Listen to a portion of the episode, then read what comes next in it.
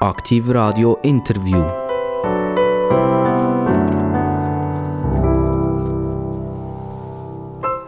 Im Zeitalter der Blaublütigen, der Königinnen und der Könige.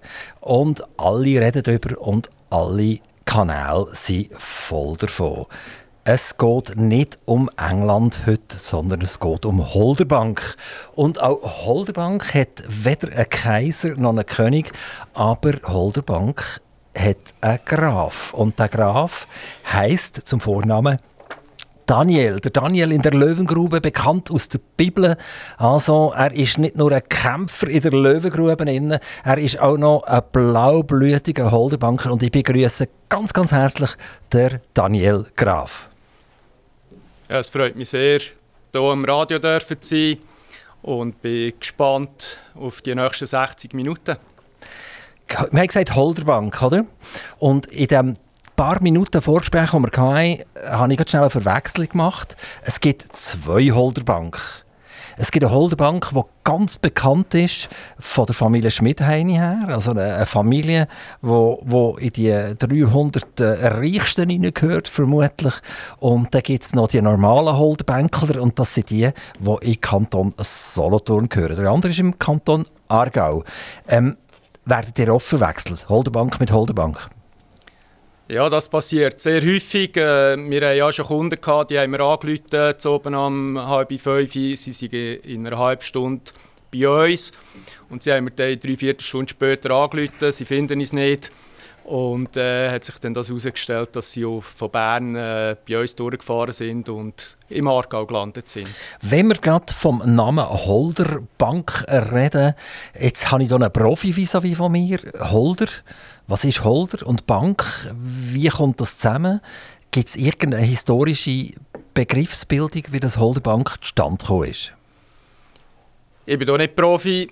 Was ich meine in der Schule gelernt habe, ist, dass Holder vom Holunder kommt.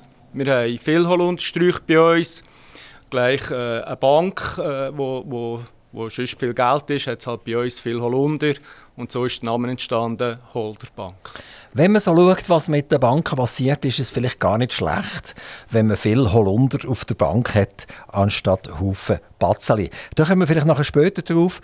Aber das Holderbank ist ein ganz äh, ein kleines Nest. Ähm, vielleicht sind jetzt 700 Einwohner oder ein paar zerquetscht, ein bisschen böse, dass ich da von einem kleinen Nest rede. Aber das ist eher lieb gemeint. Also, das ist eine beschauliche, kleine Gemeinde. Das ist richtig. Äh, wir kennen einander. Wir äh, grüßen einander, wenn man auf der Straße sich kreuzen. Ich sage aber, viele Leute zahlen Geld, um an einem solchen Ort Ferien dürfen zu machen. Wir äh, zahlen die Leute, dass sie zu uns kommen, arbeiten können. Holderbank ist auch äh, Teil des Naturpark Tal. Von dem her äh, Natur pur. Es ist äh, sehr schön, dort auch dürfen zu wohnen. Nach Holderbank verirrt sich kaum jemand. Es liegt am oberen Hauenstein. Jetzt schon, wenn wir vom Hauenstein reden, ist schon für viele äh, ist fertig. Oder? Irgendwann ist bei Balstel hört das Ganze auf. Und jetzt, wo liegt der obere Hauenstein ganz genau?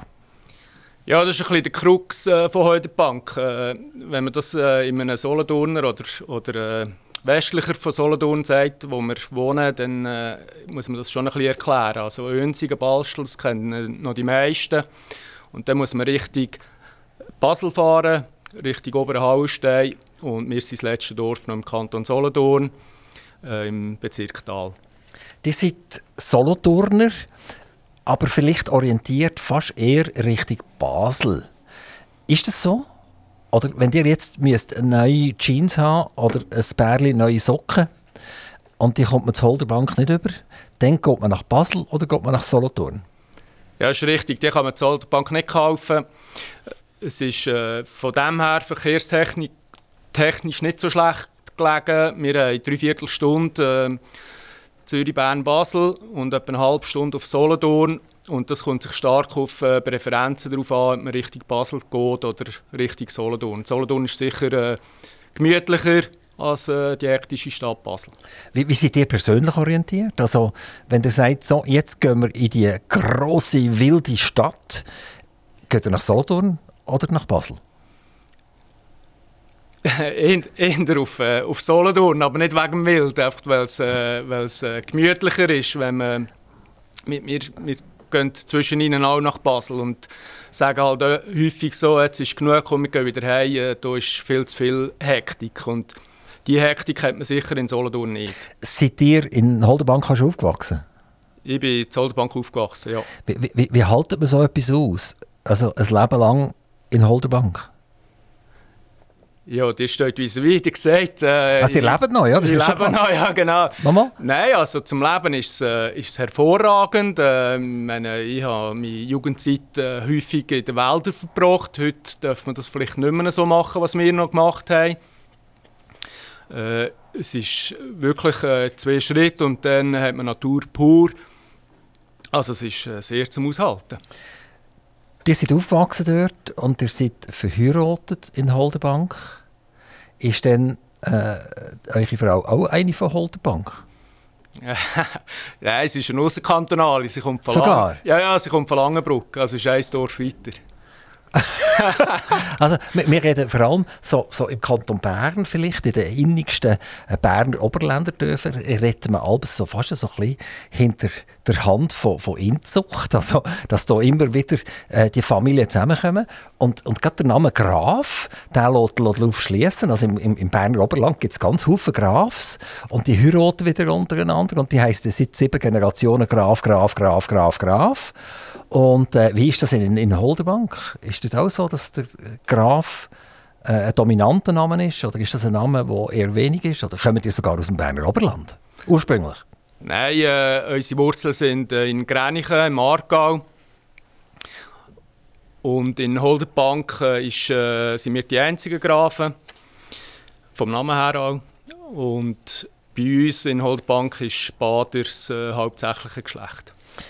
Wie, wie, ist das, wenn ihr von Deutschland Besuch habt, vielleicht äh, Firmenbesuch und so weiter, und dann laufen das Dorf durch und dann sagen alle, Grüß Gott, Herr Graf. Dann denkt er, Jesus Maria, oder? Also doch blaublütig. nein, nein, äh, das äh, denkt, denkt niemand mehr und äh, das ist auch nicht äh, das, wo, wo der Name widerspiegelt, sondern wir sind gut, gut bürgerlich. Also ihr seid ein Unternehmer, Herr Graf, wenn er im Bilderbüchlein steht, ähm, könnt ihr etwas über eure Ausbildung erzählen? Seid ihr schon in der Primarschule von den Eltern auf die Spur gebracht worden, dass ihr mal in den Familienbetrieb werdet einsteigen Er heisst zwar anders, vielleicht könnt ihr uns noch etwas sagen. Der Familienbetrieb hat irgendwann mal Nachbar geheissen. Eine Familie Nachbar. Und die Familie Graf ist irgendwann dazugestoßen. Nimm ich an. Das würde ja Graf AG heißen und nicht Nachbar AG. Das ist richtig. Äh, gegründet ist Nachbar AG vor 75 Jahren von meinem Großvater Ernst Nachbar. Daher auch der Name in Waldenburg. Und mein Vater, der Waldengraf, hat dann eine Tochter von Ernst Nachbar, die Lüssi Graf, geheiratet. Und seit 1979 äh, äh, hat er dann äh, Geschäftsleitung gehabt und ich habe dann die dürfen weiterführen. Also Sie sind dritte Generation? Das ist richtig, ja. Und ihr habt von, von Waldenburg geredet. Waldenburg ist ja auch ganz bekannt, ich glaube Straumann und was, was man alles denkt, oder? Äh, und es geht in den gleichen Bereich hinein. Die haben auch mal Dekolletage gemacht und sind dann bei den Zahnimplantaten äh, bleiben hängen. Gott sei Dank vermutlich, oder? Äh, das hat ja dazu geführt, dass man sich ein Hotel wie Drei König in, in, in Basel leisten kann, Äh, und, und wie ist das denn bei euch gegangen? Die Ursprungsfirma war auch in Waldenburg. Gewesen. Ja, ist richtig. Äh, 1947 hat der äh, Großvater in, in Waldenburg gestartet. Wir hatten dann äh, gleich äh, mehrere Mitarbeitende von Holderbank und dann war es naheliegend, auf Holderbank zu gehen. Er konnte dann dort Land kaufen und 67 das erste Gebäude erstellen.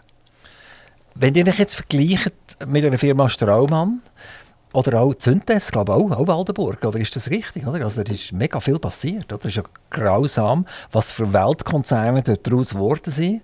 Also, äh, wie hat das in Synthese ursprünglich geheißen, wo, wo in Waldenburg war? früher hat das Institut Straumann geheissen. So, aber wenn ich weiss. Der Straumann ist Straumann, aber Züntes ist glaube ich auch, auch von dieser Region, oder? Ja, das ist glaube ich dann eine Absplittung aus dem Institut heraus.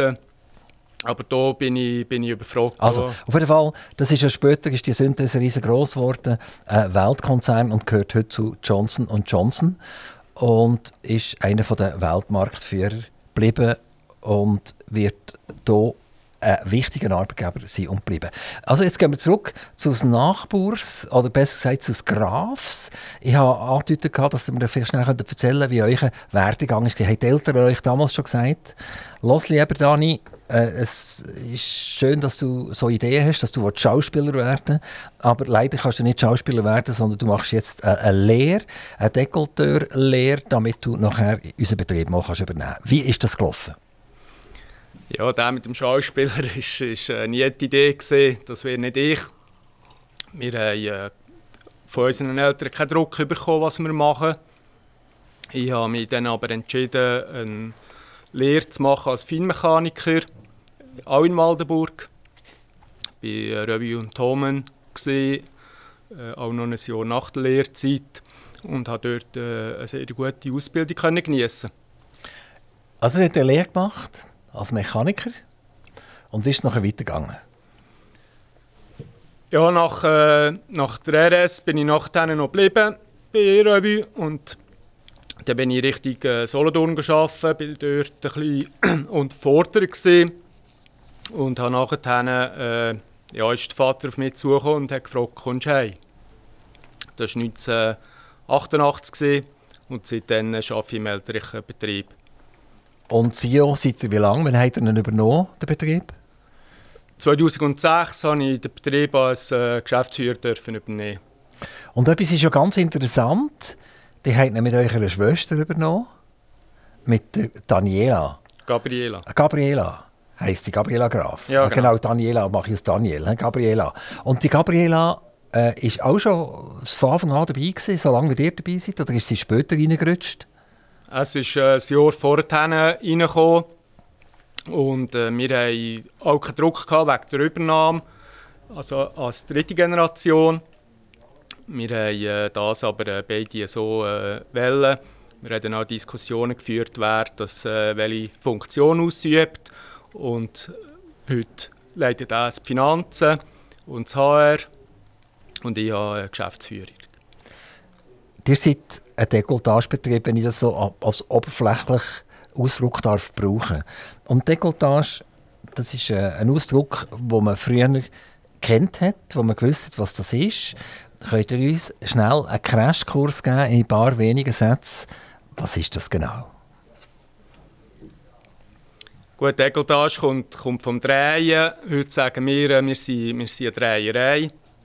Wir stellen Drehteile her. Das sind Teile aus Stahl oder anderen Materialien, wo man eigentlich ab, ab einem Rolling bearbeitet.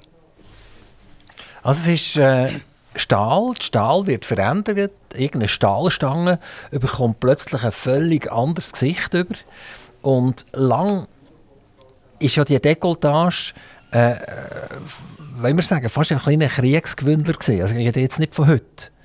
Aber ich rede von der, vom Zweiten Weltkrieg. Dort ist alles gemacht worden. In der Schweiz, die Dekoltagefabriken sind auf Volldauer gelaufen. Und äh, habt ihr eure persönliche Geschichte aufgearbeitet in dieser Zeit? Wisst ihr, was dort genau gelaufen ist? Oder ist das ein Thema, wo man eigentlich heute gar nicht mehr so recht weiß, was ist gegangen? Gut, äh, der Großvater hat 1947 gegründet äh, Nachkriegszeit. Wir haben aber den Ursprung in der Uhrenindustrie. Wir haben sehr viele Teile für die Uhrenindustrie gemacht. Später in die Automobilindustrie. Und heute sind beides keine äh, Zielmärkte mehr von Nachbau. Also ihr habt nicht irgendeine Historie, die ihr aufbereiten müsst, wo ihr müsst sagen dort ist etwas gelaufen, das nicht so toll war, wo wir müssen sagen das müssen wir irgendjemandem noch etwas vergüten oder weiss was. Das ist ja im Innen Moment, oder, dass man zurückgeht und Denkmäler vom Sockel stößt und sagt, du, deine Familie fußt eigentlich auf Gelder, die nicht so wahnsinnig sympathisch sind. Gegründet 1947 nach dem Zweiten Weltkrieg. Aber die Schweiz hat natürlich äh, ein Positivum gehabt, dass wir nicht wirklich in den Krieg hineingezogen worden sind, dass wir nicht gross bombardiert worden sind. Es hat alles funktioniert. Rings um uns ist viel kaputt gewesen. Es musste aufgebaut werden und das hat zu den absoluten totalen Hochblüten geführt in diesem äh, Dekolletage-Bereich, also in diesem Präzisionsdrehteile-Bereich. Das ist dann vielleicht eher das Ende von eurem Großvater und der Anfang von eurem Vater, kann ich mir vorstellen, dass er wirklich Vollgas hat können geben und man vermutlich eine Zeit hatte, wo man gar nicht gewusst hat, wo man sich soll wehren soll, wer man noch als Kunde überhaupt noch bedienen kann. Ja, das hat sicher äh, solche Zeiten gegeben. Äh, vielleicht noch zurück äh, wegen Leichen im Keller. Das ist äh, ein grosses Anliegen von uns, dass man Fairness äh, gegen allen unseren Partnern bietet. Und wir haben äh, keine, äh, keine Leichen im Keller, die wir müssen aufschaffen Das ist immer gut, wenn man das sagen kann. Das können ja nicht alle von sich sagen. Ja, genau. genau. Also die 60er Jahre, die absoluten Blütenjahre von, den, von diesen Dekolletage-Betrieben. Ähm, wenn wir jetzt zurückgehen in unser Sendegebiet, in die Stadt Solothurn zum Beispiel, dann hat es dort äh, zwei ganz grosse gegeben. Es hat nämlich die Sphinx gegeben, die Sphinxwerke. Und Delta hat es gegeben, wo, wo wirklich Monsterbetriebe waren, wo viele Familien davon abgehangen sind. Sphinx ein ganz spannender Betrieb, in dem sie beispielsweise die allererste Stromleitung legen von der Aare her äh, über, über 5-6 Kilometer bis in das Sphinxwerk mit in die Stadt hinein. Und gemacht hat das der Herr Braun, der später nachher BBC geworden ist, Braun Boveri und Company. Also das ist der, der, der erste Fußabdruck gesehen, den der Ingenieur hat machen in diesem Strombereich, Turbinenbau etc. hat er in Solothurn gemacht, an der Aare damit der Sphinx Strom hatte, um die äh, Automaten zu laufen. Oder? Und die Automaten damals, es gibt noch so Bilder, wunderschöne Bilder, das sind, das sind ja Transmissionsriemen gesehen.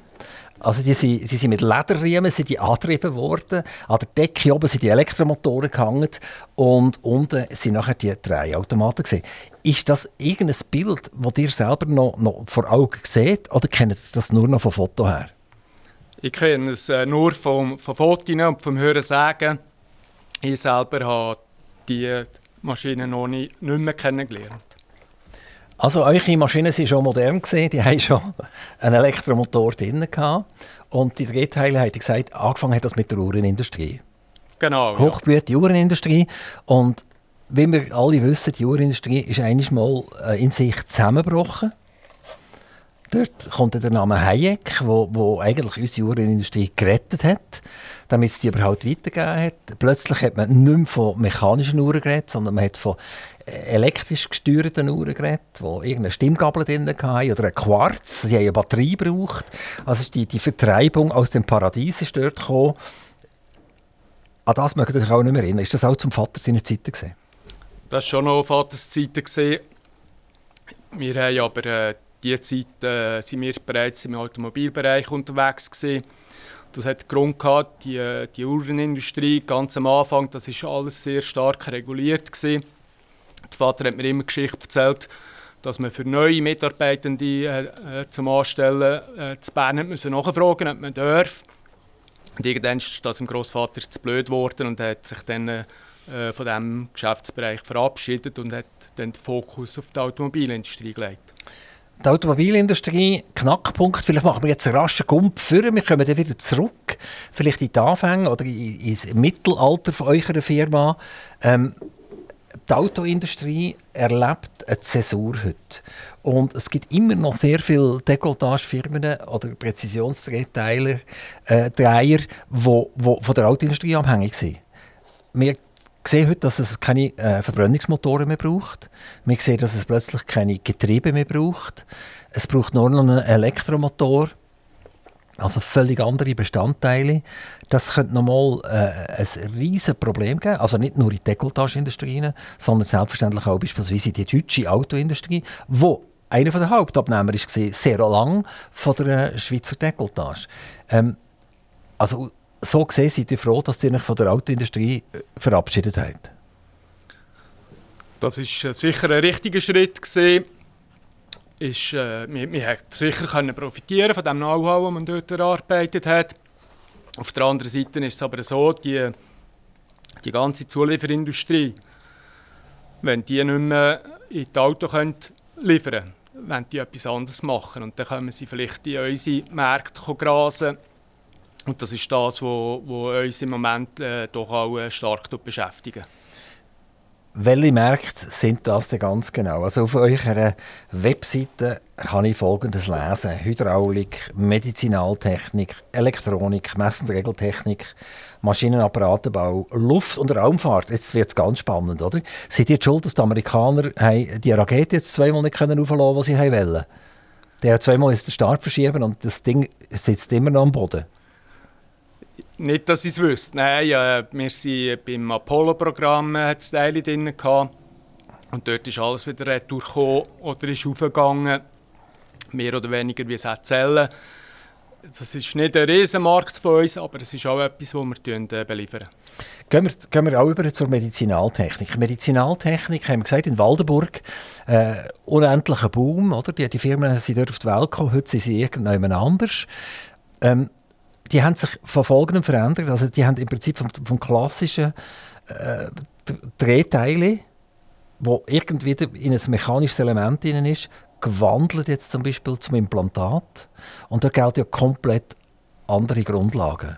Ich muss mich ganz anders zertifizieren. Ich habe ganz andere Reinheitsvorgaben, die ich muss einhalten muss. Das letzte darf keine Ölspur mehr dran sein. An dem Es hat ja niemand Freude, er hat im Zahnimplantat noch ein, bisschen, noch, ein bisschen, noch ein bisschen russisches Öl dran. Oder? Das wäre nicht so wahnsinnig lustig. Ähm, wie verhaltet ihr euch dort? Mit zwischen dieser Problematik, Zertifizierung, aufwendig, dass es klopft und tätscht und trotzdem können in die, in die Medizinaltechnik liefern können?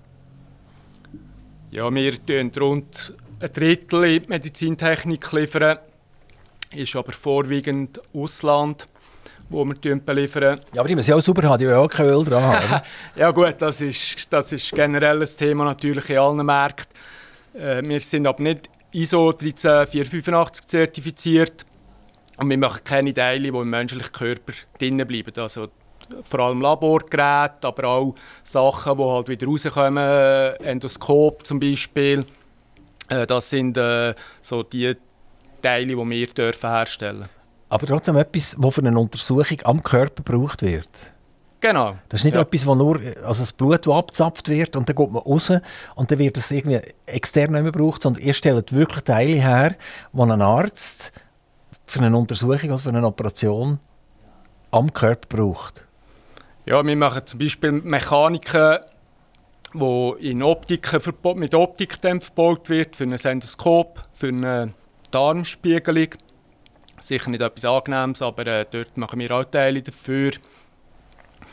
Und sonst äh, sind es zum Beispiel auch Teile für, für Beatmungsgeräte, die wir machen in der äh, Intensivstation, damit wir die, äh, die äh, Luft, die zu- und abgeführt wird, von diesen Patienten kann überwachen Aber das ist ja sehr, sehr, sehr, sehr nah im Prinzip am menschlichen Körper dran.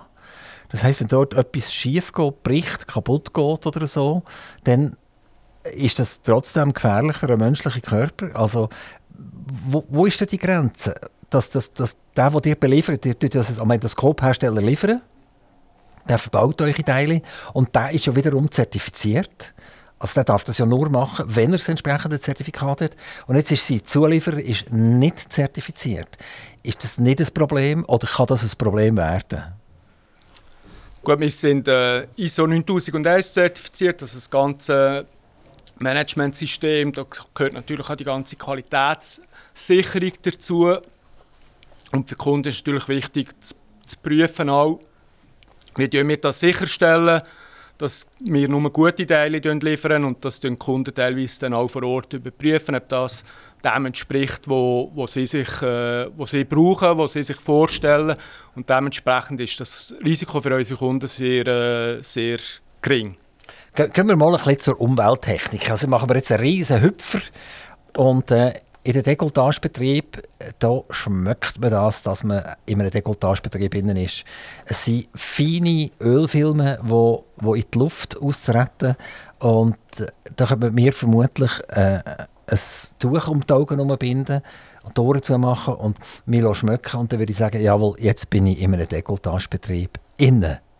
Ähm, das ist mal eine Umweltfrage. Und die zweite Umweltfrage ist, die Teile müssen ja nachher gereinigt werden. Das heißt, sie müssen genau von dem Öl, wo sie drinnen produziert werden, müssen sie äh, befreit werden. Und das sind, zum Teil sind das äh, äh Stoffe, wo, wo lang irgendwann ausgeleert sind worden und wo man heute darunter leidet, dass man das ganze Grundstück äh, sanieren und die, die Altlasten rausholen.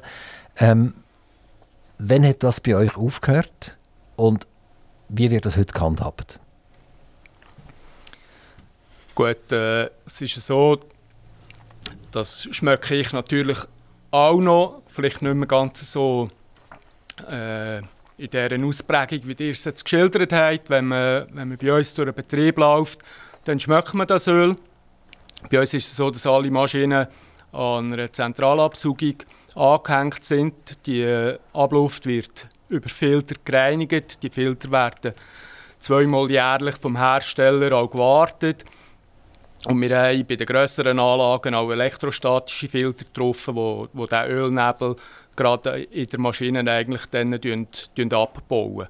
Von dem her äh, gibt es noch nie Beanstandungen bis jetzt von, vom Amt für Umwelt, wenn sie Luftüberwachungen machen äh, Von dem her ja, sind, wir, äh, sind wir da sicher auch auf einer positiven Seite.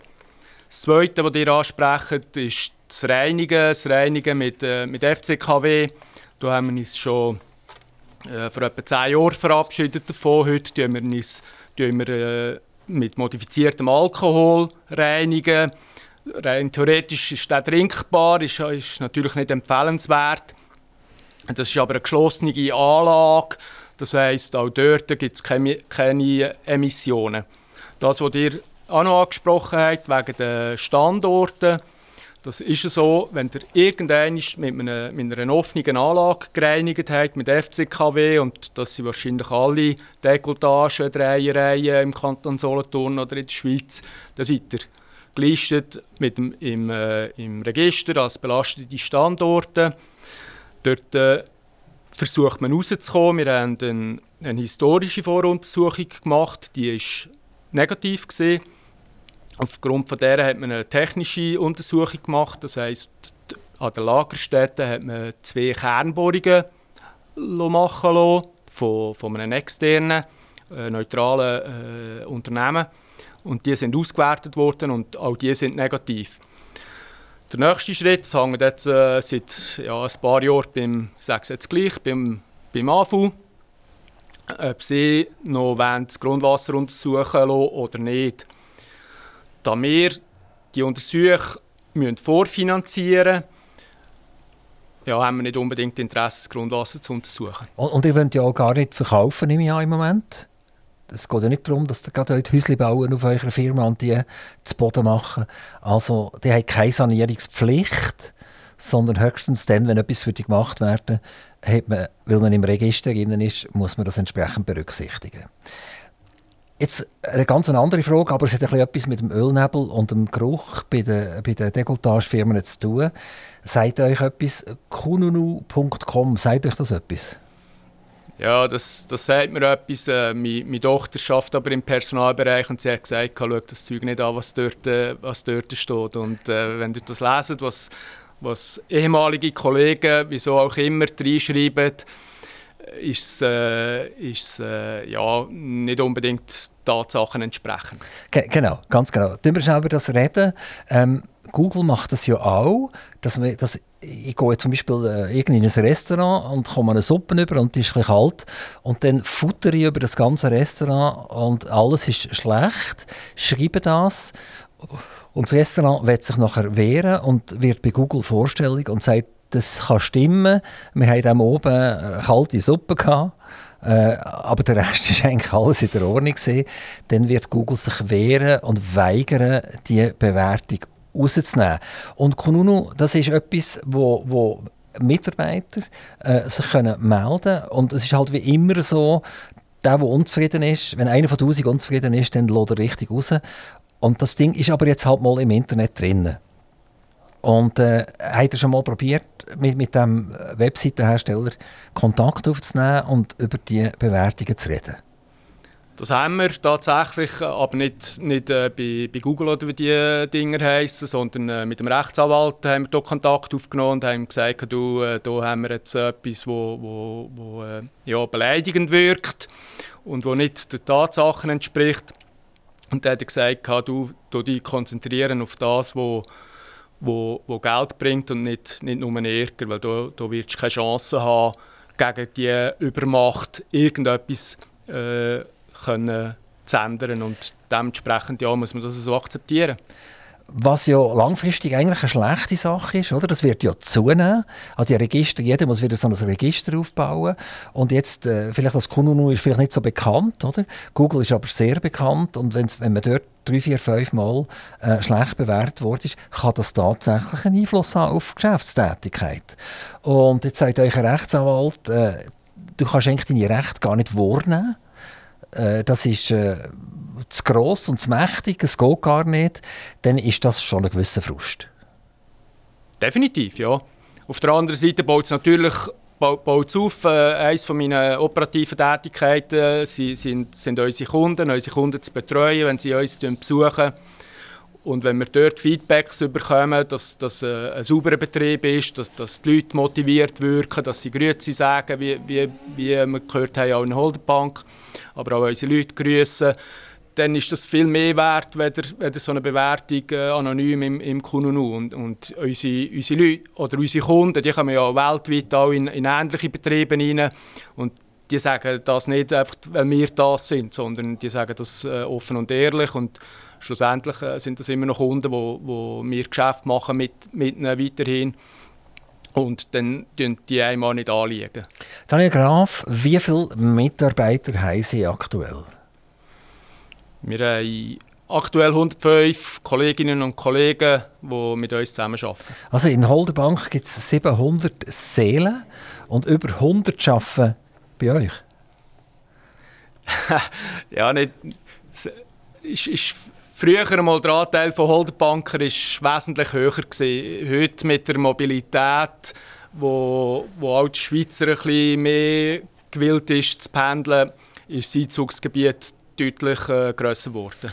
Was passiert mit Holderbank, wenn der Daniel Graf sagt, das ist es jetzt gesehen? Drei Generationen sind genug. Es können noch andere Präzisionsdrehteile machen, das sind die Rumänen, Chinesen, weiss nicht wer alles zusammen. Wir, wollen nicht, wir hören auf, wir bauen jetzt hier Wohnungen bauen, wie wir vorher gesagt haben, äh, auf diesem wunderschönen Gelände. Was passiert mit dieser Gemeinde Holderbank? Seid ihr systemrelevant für die Gemeinde Holderbank? Ja, ich bin manchmal ein bisschen ketzerisch in meinen Aussagen und sage es halt jetzt auch, wenn es im Radio ist. Äh, wir äh, sind nicht im engen Kontakt mit Holderbank. Dem, demzufolge weiss ich auch nicht, äh, wir systemrelevant sind. Ich gehe schwer nicht davon aus, dass wir das sind. Sonst würde die Gemeinde mehr sich um euch kümmern. Ist das die Aussage? Ja, einfach mal, einfach mal auch, auch mit uns reden. Sie müssen nicht kümmern, wir uns um, um, um uns selber. Wir, wir sind liberal, wir, wir wollen keine Markteinmischung, wir wollen auch nichts... Äh, äh, von, von, von der Gemeinde in dem Sinn, aber, aber einfach so mal ein bisschen im regelmäßigen Austausch wäre wär vielleicht nicht schlecht, dass man auch weiss, was, was will die Gemeinde, was, vielleicht wäre für die Gemeinde ja auch mal gut zu wissen, was wir so im Schild führen. Aber es ist nicht an uns, diesen Schritt zu gehen. Also das ist jetzt eine ganz spannende Sache. seid ihr der grösste Betrieb in Holderbank? Ja, das sind wir. So. Und jetzt hat ja Holderbank vermutlich auch einen Gemeindepräsident oder eine Gemeindepräsidentin ist anzunehmen, oder? Ja, das, sind ja nicht unter, das sind nicht unter Zwangsverwaltung, oder? Ne, nicht mehr. Nicht mehr. Nicht mehr. Ah, Sie gesehen? Ja, ja. ja, ah, darum, ah, da haben Sie natürlich kein Interesse. Vielleicht ist es gleich, oder? Aber äh, okay, wann ist das fertig mit dieser Zwangsverwaltung? Ja, wann ist das gewesen? Vor etwa vier Jahren. Okay, also seit vier Jahren seid ihr wieder entlassen. Ähm, und jetzt in den, in diesen vier Jahren ist das immer der gleiche Gemeindepräsident gewesen? Oder hat er mal gewechselt? Nein, es hat gewechselt. Vor, gewechselt. vor zwei Jahren, glaube ich. Welche Partei ist der, der Gemeindepräsident? Wisst ihr das gerade? Nein, das wüsste ich jetzt nicht. Oder parteilos oder, oder wie auch immer. Also, gut. Das heisst, er ist nicht euer Top-Freund, der kommt nicht am Samstagmorgen auf ein Bierchen vorbei. Sonst wisst ihr nämlich, wie es euch geht und was ihr so macht. Also, ich kann jetzt nichts anderes machen, als der Herr Gemeindepräsident von Holderbank auffordern, irgendeinmal mit dem Daniel Graf in Kontakt zu treten. Und habt ihr eine gute Beiz in Holderbank? Ja, wir haben äh, mehrere äh, Also, Restaurants. Da, da könnt ihr ja sagen, mindestens äh, pro Jahr in jede Beiz einig mit dem Daniel Graf gehen. Dann gibt es vier, fünf Treffen und dann wisst ihr, was eure grösste, äh, äh, die grösste Firma in eurer Gemeinde macht. Ähm, ich stelle das immer wieder fest, dass äh, Politik und die Wirtschaft sehr oft einfach nicht miteinander zusammengegangen und die gar nicht begreifen, was das eigentlich bedeutet ich habe so ein das Gefühl, es ist eine Umkehrung. Neue Gemeindepräsidentinnen oder Gemeindepräsidenten, die jetzt aktuell gekommen sind, haben dort viel weniger Berührungsängste und äh, sehen eigentlich, wie wichtig äh, das, das ist und machen das. Wenn wir, wir haben das Studio ja hier in Zuchwil auch Kanton Solothurn. Und äh, die haben jetzt einen neuen Gemeindepräsidenten bekommen, den Patrick Marti. Und den Patrick Marti haben wir auch dürfen hier am, am äh, Mikrofon begrüßen. Und er ist einer, der extrem Wert darauf legt, dass er weiß, was da seine Schöfle eigentlich machen. Und zwar nicht nur äh, seine Einzelschöfle, sondern eben auch die Firmen, was die machen. Damit er auch kalkulieren kann, damit er auch weiß, was passiert in den nächsten zwei, drei, vier, fünf Jahren. Und ich weiß nicht, habe ich 20 oder 30 Gemeindepräsidenten schon hier am Mikrofon gehabt und ich spüre, der Trend, der kommt und dann müssen wir unbedingt auf Holderbank müssen wir den, den setzen, dass das auch passiert. Sonst könnten wir es umkehren, könnt ihr als Gemeindepräsident äh, kandidieren. Das ist eine ganz schlechte Idee. Äh, es ist nicht äh, mein Anliegen, in die Politik zu gehen, äh, weil äh, mein, mein Hauptaugenmerk ist die Firma, mein, mein Engagement ist die Firma und äh, das, ist, äh, ja, das ist, sind natürlich weit mehr als 100 Prozent. Aber Gemeinde ist Sachpolitik. Oder? Gemeinde sollte ja keine äh, gefärbte Parteipolitik sein, sondern eine reine Sachpolitik. Brauchen wir ein Auffangbecken? Muss der Bach dort durch? Äh, äh, haben wir noch genug Wasser? Haben wir noch genug Strom in Zukunft etc.? Also das, das ist Sachpolitik und da wären ihr ja vermutlich prädestiniert dazu. Ja, das, äh, danke für die Blumen. Ich, wie gesagt, ich habe genug äh, Sachen, die mich tagtäglich darauf darauf kümmern. Darum, äh, die habt äh, Sachen genannt, Energie, äh, Euro-Themen, also die Herausforderungen für ein Unternehmen werden nicht kleiner in Zukunft. Dementsprechend, äh, ja, es bleibt einfach keine Zeit für, für etwas äh, in der Politik zu machen. Und wenn ich etwas mache, will ich es recht machen. Und dementsprechend ist der Hauptfokus äh, Unternehmung nach. Also der Gemeindepräsident von Holderbank muss nicht Angst haben, dass der Daniel Graf ihm den Job madig machen Die hat der Euro angesprochen. Wir haben im Euroraum eine Inflation von gegen 10%. Das heisst, denen verteuert das Produkt fast täglich. Das ist ja fast wie früher in Brasilien, wenn man Nudeln ist kaufen zu oben, haben die einen anderen Preis als am anderen Morgen, weil dann ist ein neuer Preis angeschrieben worden, weil die Inflation dermaßen hoch ist. Und Europa hat es geschafft, jetzt äh, gegen 10% aufzukommen und man weiß nicht, ob das das Ende ist oder ob das so weitergeht. Der Euro selber ist gegenüber dem Schweizer Franken gesunken. Wir sind unter Parität. Wir waren lange über Parität. Gewesen. Also der äh, Schweizer Franken, ja, mehr Schweizer Franken müssen geben, als Euro bekommen Und heute ist es umgekehrt. Wo liegen wir da jetzt in diesem ganzen Spiel? Inflation 10%, auf der anderen Seite Euro-Parität, die unterschritten worden ist. Was bedeutet diese Situation für euch? Ja, ist relativ einfach. Wir äh, sind recht, äh, 60% exportlastig.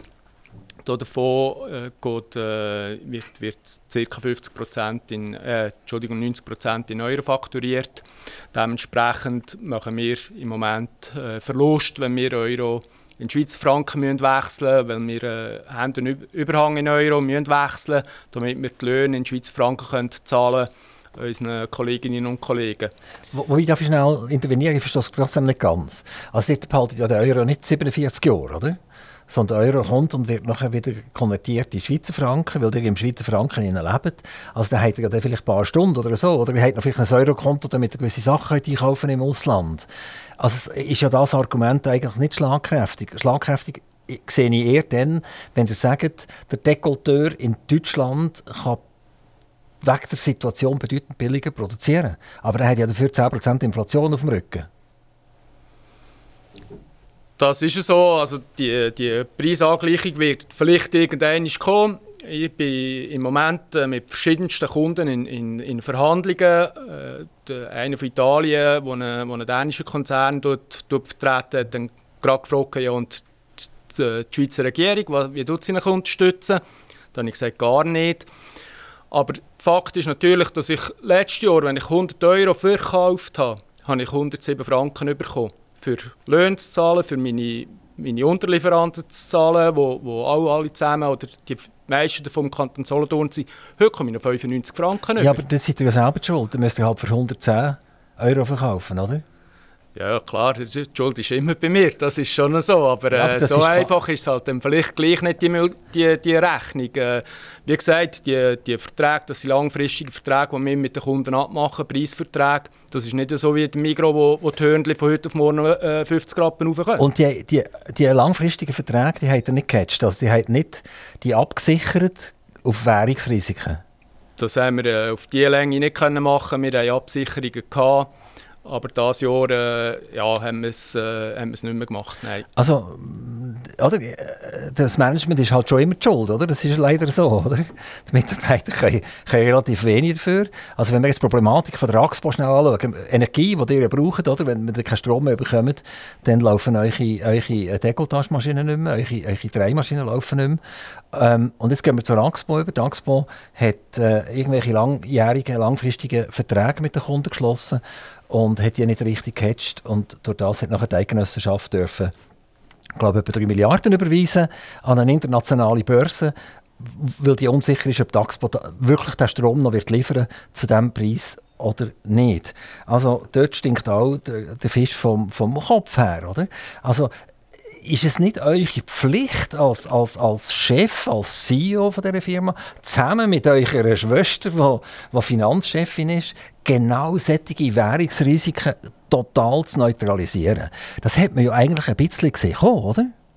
Dass, dass da irgendetwas passiert. Also man hat, man hat die Wirtschaftsleistung auf dem Europaraum hat man gesehen. Man hat gesehen, wie effizient oder ineffizient die sind. Und man hat die Schweiz gesehen, also äh, so ein bisschen, wenn man die Augen offen hat, hat man das schon dürfen erwarten. Und man kann ja nicht immer erwarten, dass die Nationalbank die, die, die glühende Kohle anlenkt und immer wieder den Euro stützt bis zum geht nicht mehr zu Ungunsten vom Schweizer Volk. Also ich komme zurück nach langem Plaudern auf die Verantwortung vom CEO und von seiner Schwester. Äh, eure Kernkompetenz ist, ist Dekolletage und garantiert nicht irgendwelche Währungsrisiken eingehen. Definitiv, ja. Das ist das, wo wir, äh, wo, wo, wo wir uns äh, ganz sicher auch wohlfühlen, wo wir aber auch können beeinflussen mit äh, unserer Mannschaft. Wir sind äh, nicht nur die Schwester und ich in der Geschäftsleitung, wir sind fünf Kollegen in der Geschäftsleitung. Äh, es ist so, dass man die, äh, die Währungssituation, das hat man, hat man gesehen, das hat äh, letztes Jahr angefangen mit einer gewissen Entwertung. Dieses Jahr hat die Nationalbank den Zinshammer geholt. Äh, das hat nachher zur Abwertung vom, oder zur Aufwertung des Schweizer Franken geführt. Innerhalb von einem, von einem Monat ist der von 1,03 auf, auf 0,96, 97 runtergefallen. Wir hatten dann äh, normalerweise äh, die Idee gehabt, wenn die EZB 0,75 Zinsen auftut, passiert dann eine Gegenbewegung, aber das Gegenteil ist passiert. Der, der äh, Schweizer Franken hat sich noch mehr verstärkt und das zeigt natürlich schon auch, was, was äh, die Wirtschaft in der Schweiz mag leisten hilft aber wenig. Aber klar, äh, die, die, meine, meine Kolleginnen und Kollegen die können nichts dafür. Das ist äh, klar äh, also, äh, Chefsache. Genau, die nehmen die ganze Schuld auf euch. Genau. Man sieht, der hat starke Schultern, die können das stemmen. Ähm, aber wie sieht das jetzt aus mit einer Dekolletage-Firma in Deutschland? Die können ja das auch. Da gibt es garantiert auch Dreiereien, wo, wo, wo Stück aus Metall herstellen. Sind die konkurrenzfähig euch gegenüber? Sei es einerseits in der, in der Qualität, in der Exaktheit, in der Präzision und andererseits jetzt aber auch preislich. Also nochmal, die kaufen zu 10% mehr ein, oder? Das ist, die haben eine Teuerung dort, dass es klopft und tätscht. Also ist, ist es denn wirklich so, dass der schlechter da steht als die? Oder mögt ihr das beißen, weil die einfach qualitativ äh, euch nicht ins Wasser reichen Ja, es ist so, dass, dass unsere, äh, unser wichtigste Gut, das sind unsere Mitarbeitenden. Äh, Maschinen, das Equipment, das kommen wir überall über, aber die Maschinen nicht, äh, oder besser gesagt die Mitarbeitenden nicht. Und das ist unser, unser, unsere grosse Stärke und bis jetzt äh, haben wir äh, doch, äh, sind wir in der Lage, den internationalen Wettbewerb zu schlagen. Und ich meine, wenn die für einen Konzern liefern, der 45'000 äh, Leute beschäftigt, ist das im strategischen Einkauf eigentlich gleich, ob die Teile von China, Indien, Osteuropa oder aus der Schweiz kommen. Im operativen Geschäft sieht es dann vielleicht anders aus. Die sind froh, wenn sie Teile von uns bekommen, weil die können sie einbauen, ohne Problem. Die haben es angesprochen, Qualität. Das ist das, was wir natürlich können bieten können. Komplexe Teile in einer, in einer sehr hohen Qualität, die wir auch nachweislich äh, prüfen bei uns. Und wir, wir verkaufen es unter Totalkosten. Und wenn wir den Aspekt der Totalkosten anschauen, dann sind wir bis jetzt sicher äh, wettbewerbsfähig gewesen. Jetzt äh, innerhalb kurzer Zeit fast 10% äh, Wettbewerbsnachteil ist ein bisschen, ein bisschen schwierig gerade aufzuholen in ein, zwei Monaten. Ah, schreit ihr jetzt nach dem Staat? Soll der kommen und, und euch Batzeli liefern? Oder, oder? Habe ich, habe ich nicht gesagt. Äh, aber, nein, aber, aber es hat schon fast so ein bisschen tönt, das wäre fast das nächste, was kommen wäre. Nein, gar Hilfe, nicht. Hilfe, Hilfe, oder? Nein. Nein, äh, das Gegenteil. Das hat, das hat uns mehr, mehr machen lassen, weniger, äh, weniger beeinflussen und, und sicherlich nicht staatlich unterstützen. Aber die sind zum Beispiel Mitglied äh, in der Solothurner Handelskammer. Und dort haben sich Exponenten darauf geäußert. Ich mache ein Beispiel. Ähm, wenn das tatsächlich ein Problem wird mit dem Strom, dann schaffen wir Samstag, Sonntag. Und wir machen Donnerstag, Freitag frei, weil dann können die anderen den Strom brauchen. Aber die Mehrkosten, die wir Samstag, Sonntag haben, die kommen vom Staat geliefert über. Da tut es jedem Liberalen gerade die Nackenhaare sträuben und sagt, kaum kommst du wirklich in eine Krise rein, schreist du zu, vom, äh, nach dem Staat. Und gerade als Unternehmer sollte man ja das unterlassen. Wie seht ihr das? Bin ich schon der Meinung, dass man das unterlassen sollte. Da gebe ich euch recht. Auf der anderen Seite hat jetzt, äh, ist elf Jahre lang nichts gegangen wegen dem Strom. Also seit, seit Fukushima weiß man, dass, dass irgendwann der Strom knapp wird. Alles propagiert E-Mobilität, äh, Wärmepumpen, das braucht alles zusätzliche Energie. Wir haben entschieden, die Kernkraft abzuschaffen in der Schweiz, aber wir hatten hat keinen Plan B. Gehabt.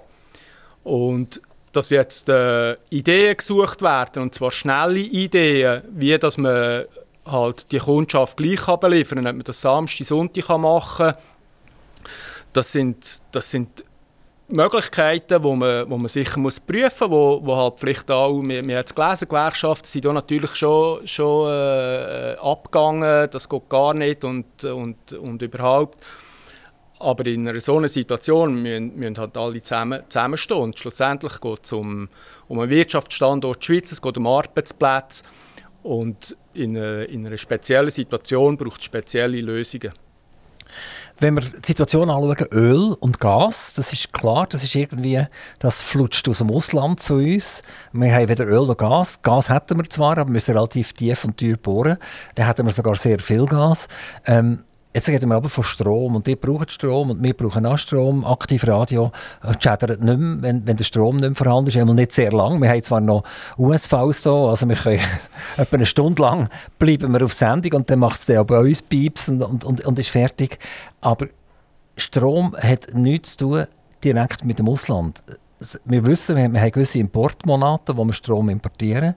Aber jetzt, geht zurück zur Bibel, oder? Wo, der, wo der liebe Gott die Idee gehabt, dass er die Welt aufbaut und uns Menschen darauf setzt, äh, hat er Physik mit aufgesetzt und hat gesagt, es gibt Kilowattstunden und gleichzeitig äh, hat er Politiker ins Leben gerufen und hat ihnen leider Physikbücher äh, vorenthalten, hat, hat ihnen nicht gegeben und die sind nicht, nie in der Lage, die Kilowattstunden wirklich zusammenzählen, die wir verbrauchen, wenn wir immer mehr Elektroautos haben und immer mehr Alternativheizungen, die Strom brauchen weil sie nicht mit Öl funktionieren und nicht mit Gas funktionieren. Und alle Aber da nehme ich mich nicht aus, ich weiß nicht, ob ihr die drei Affen kennt, äh, die die Ohren zu haben, die die Augen zu haben und das Maul zu haben. Alle haben schön mitgemacht, haben jetzt profitiert, wie wahnsinnig von dieser Situation, Geld, Liquidität etc. Strom haben wir auch genug und so weiter. Ich habe gesagt, ja, da kommen halt die Elektroautos, das ist ja wunderbar. Fukushima, jawohl, wir machen die Atomkraftwerke zu, Politiker haben mitgemacht, wir haben zugeschaut und jetzt stehen wir vor einem Scherbenhaufen. Aber ich suche die Schuld auch bei mir selber. Sucht ihr die Schuld auch bei euch selber? Ich tue mich sicher auch hinterfragen, was, was äh, kann ich zusätzlich leisten. Auf der anderen Seite äh, sind wir sicher äh, Grossverbraucher. Wir haben aber mit der ENAF äh, Energie für Arbeit Wirtschaft haben wir eine, eine freiwillige Vereinbarung geschlossen für CO2-Reduktion. Das schon lange und, und wirklich freiwillig. Wir äh, sind seit 2007 ISO 14001 umweltzertifiziert und äh, wir sind dieses Jahr äh, haben wir eine Auszeichnung bekommen. Und aufgrund von dem habe ich, habe ich dann mal die letzten 15 Jahre zusammen, zusammengezogen, was wir alles gemacht haben äh, im Bereich Umweltschutz. Und das ist nicht wenig.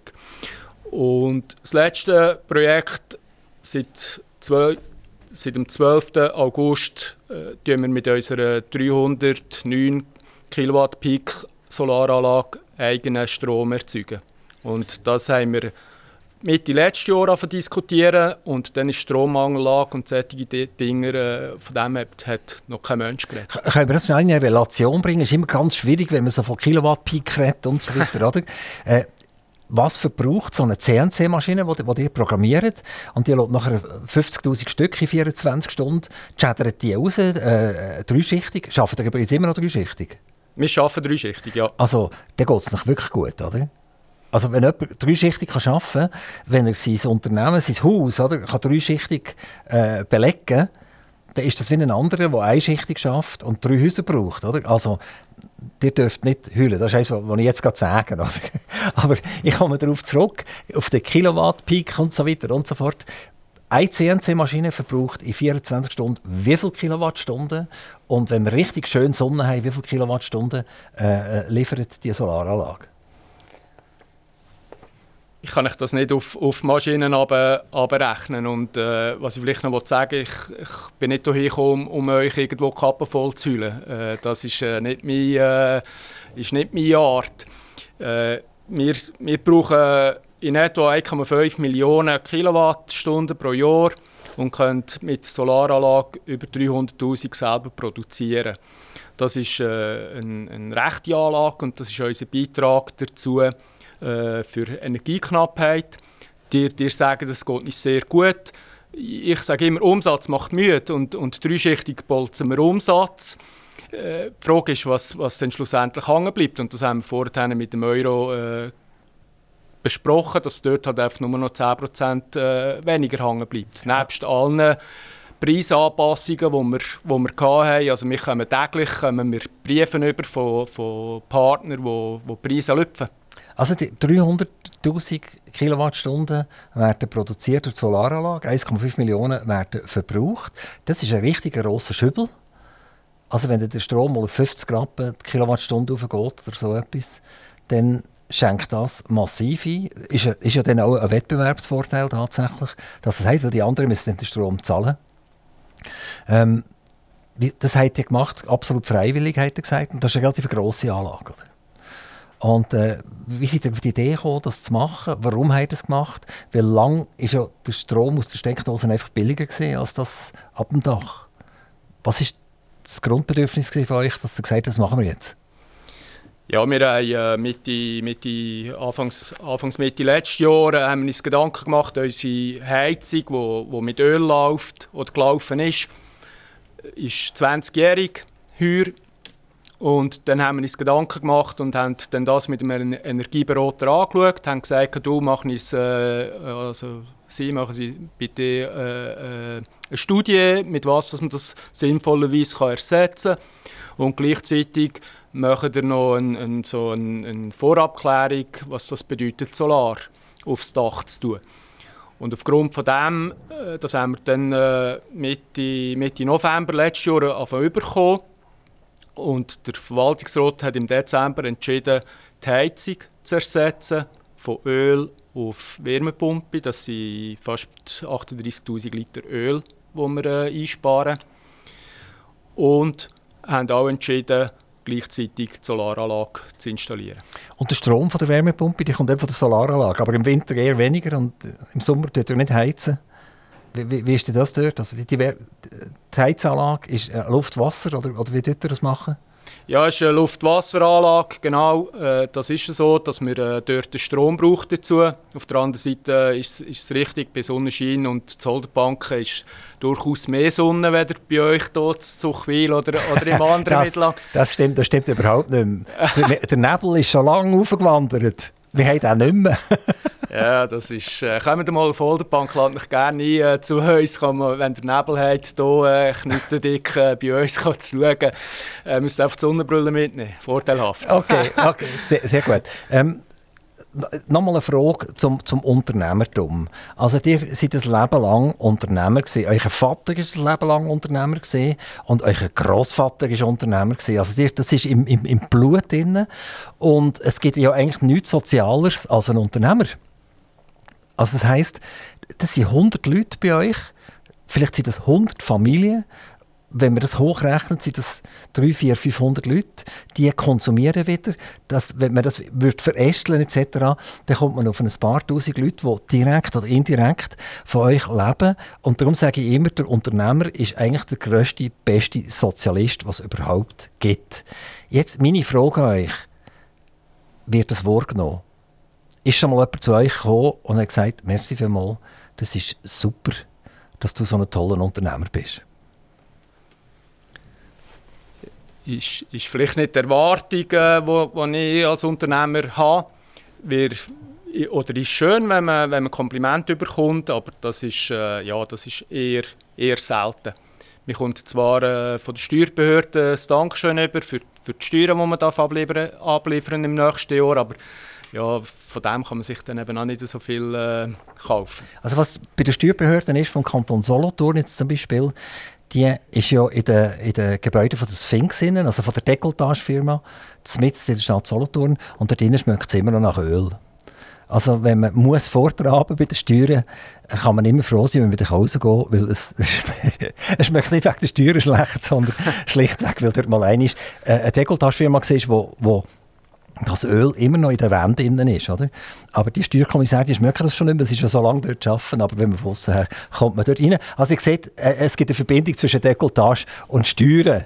Ähm, Herr Graf, ähm, ich muss mich fast bedanken, weil wir, wir sind eigentlich fast durch. Wir haben die Stunde, blub, blub, ist sie vorbeigegangen, eines mehr ich sage immer am Anfang, bevor wir das Mikro auftun, ja, wenn wir dann nicht mehr wissen, erzählen, dann machen wir ein bisschen Musik.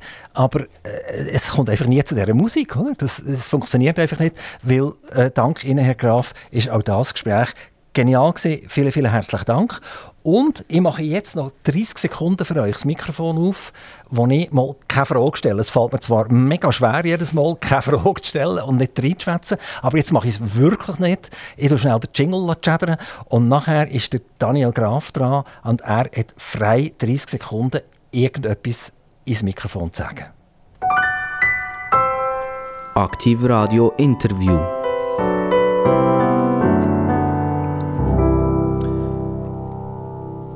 Daniel Graf, Firma Nachbur, Holderbank, das Mikrofon ist offen.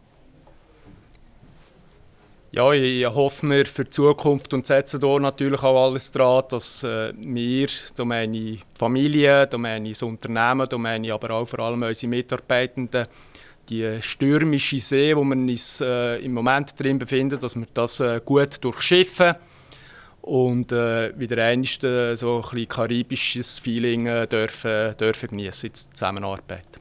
Gute Heimreise in die Sonne vom Nebel. Nein, stimmt überhaupt nicht. Hier ins Studio ist die Sonne. Und die Zuchler, das sind immerhin über 9000 Zuchler, werden dann noch beweisen, den 700 Holderbänkler, wo mehr Sonne ist, bei euch oben oder bei uns unten. Vielen, vielen Dank, Dani Graf. Alles Gute. Toi, toi, toi.